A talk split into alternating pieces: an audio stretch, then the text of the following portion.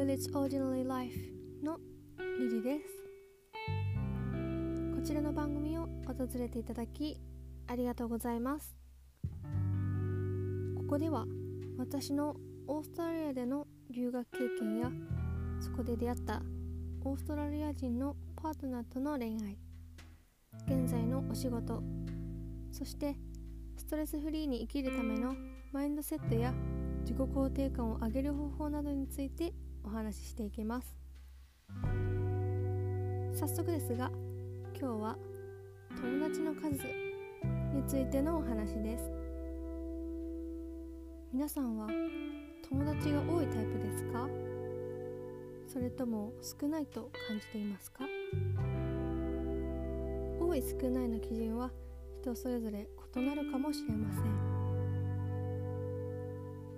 私の場合は友達が少ない方だと思います。この前暇すぎて何を思ったのか結婚式に呼びたい友達の数を数えていたんですね。そしたらなんと片手に収まる人数でした。なんとと言いましたが私は友達が少ないことに対してネガティブなイメージを抱いていないのではあやっぱり少ないなぁと 笑って受け止めたのですが中には自分は友達が少ないが友達は多い方がいい。と悩んでいる人もいるかもしれません。友達が少ないと暴露した私ですがだからといって人から嫌われやすいのかといえばそうでもないと思います。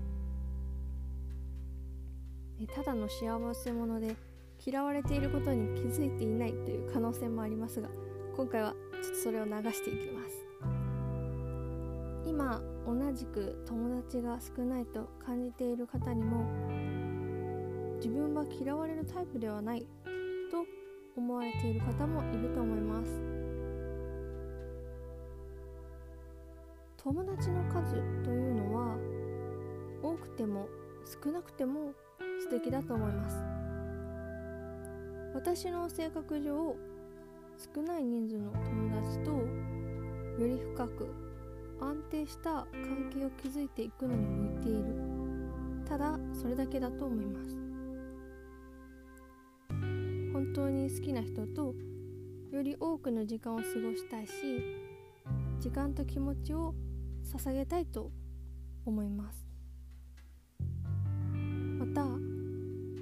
自分の時間と家族との時間を大切にしたいっていうのもあって予定をたくさん入れて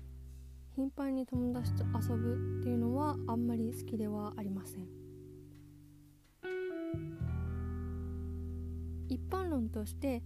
友達が多い人は確かにキラキラしているように見えるかもしれませんが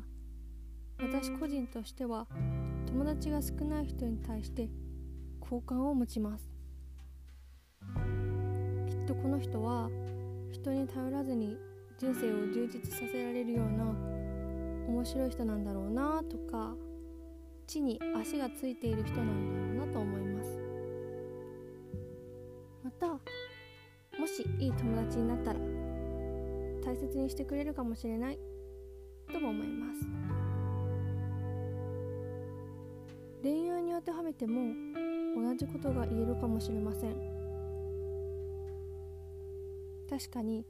数人の恋人を平等に愛せる人は存在するかもしれませんが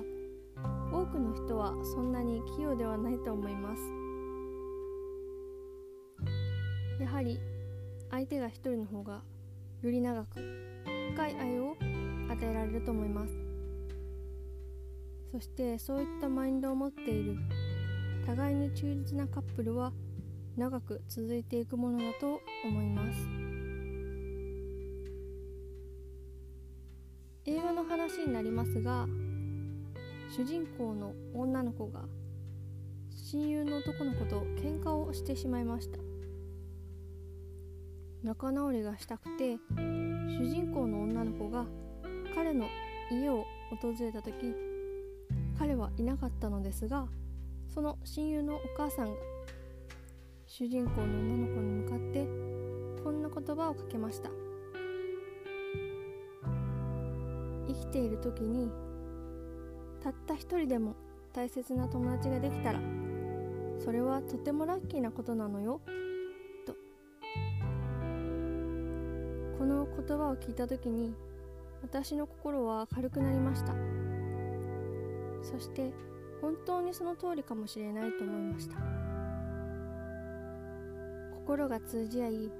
話すと心から楽しくなって笑い合える。信頼尊敬できる友達がいるということはどれだけ素晴らしいことか身にしみました。世間では友達が多くたくさんいろんな場所に遊びに出かけている人の生活がきらびやかに映っている場面が多いかもしれません。しかし私は友達が少なくて悩んでいる人はむしろ自分に誇りを持ってほしいと思います。自分の大切な人たちに時間と気持ちを捧げられる。良好な関係を長く築くことができる素敵な人たちだと思います。焦らなくてもそういった人には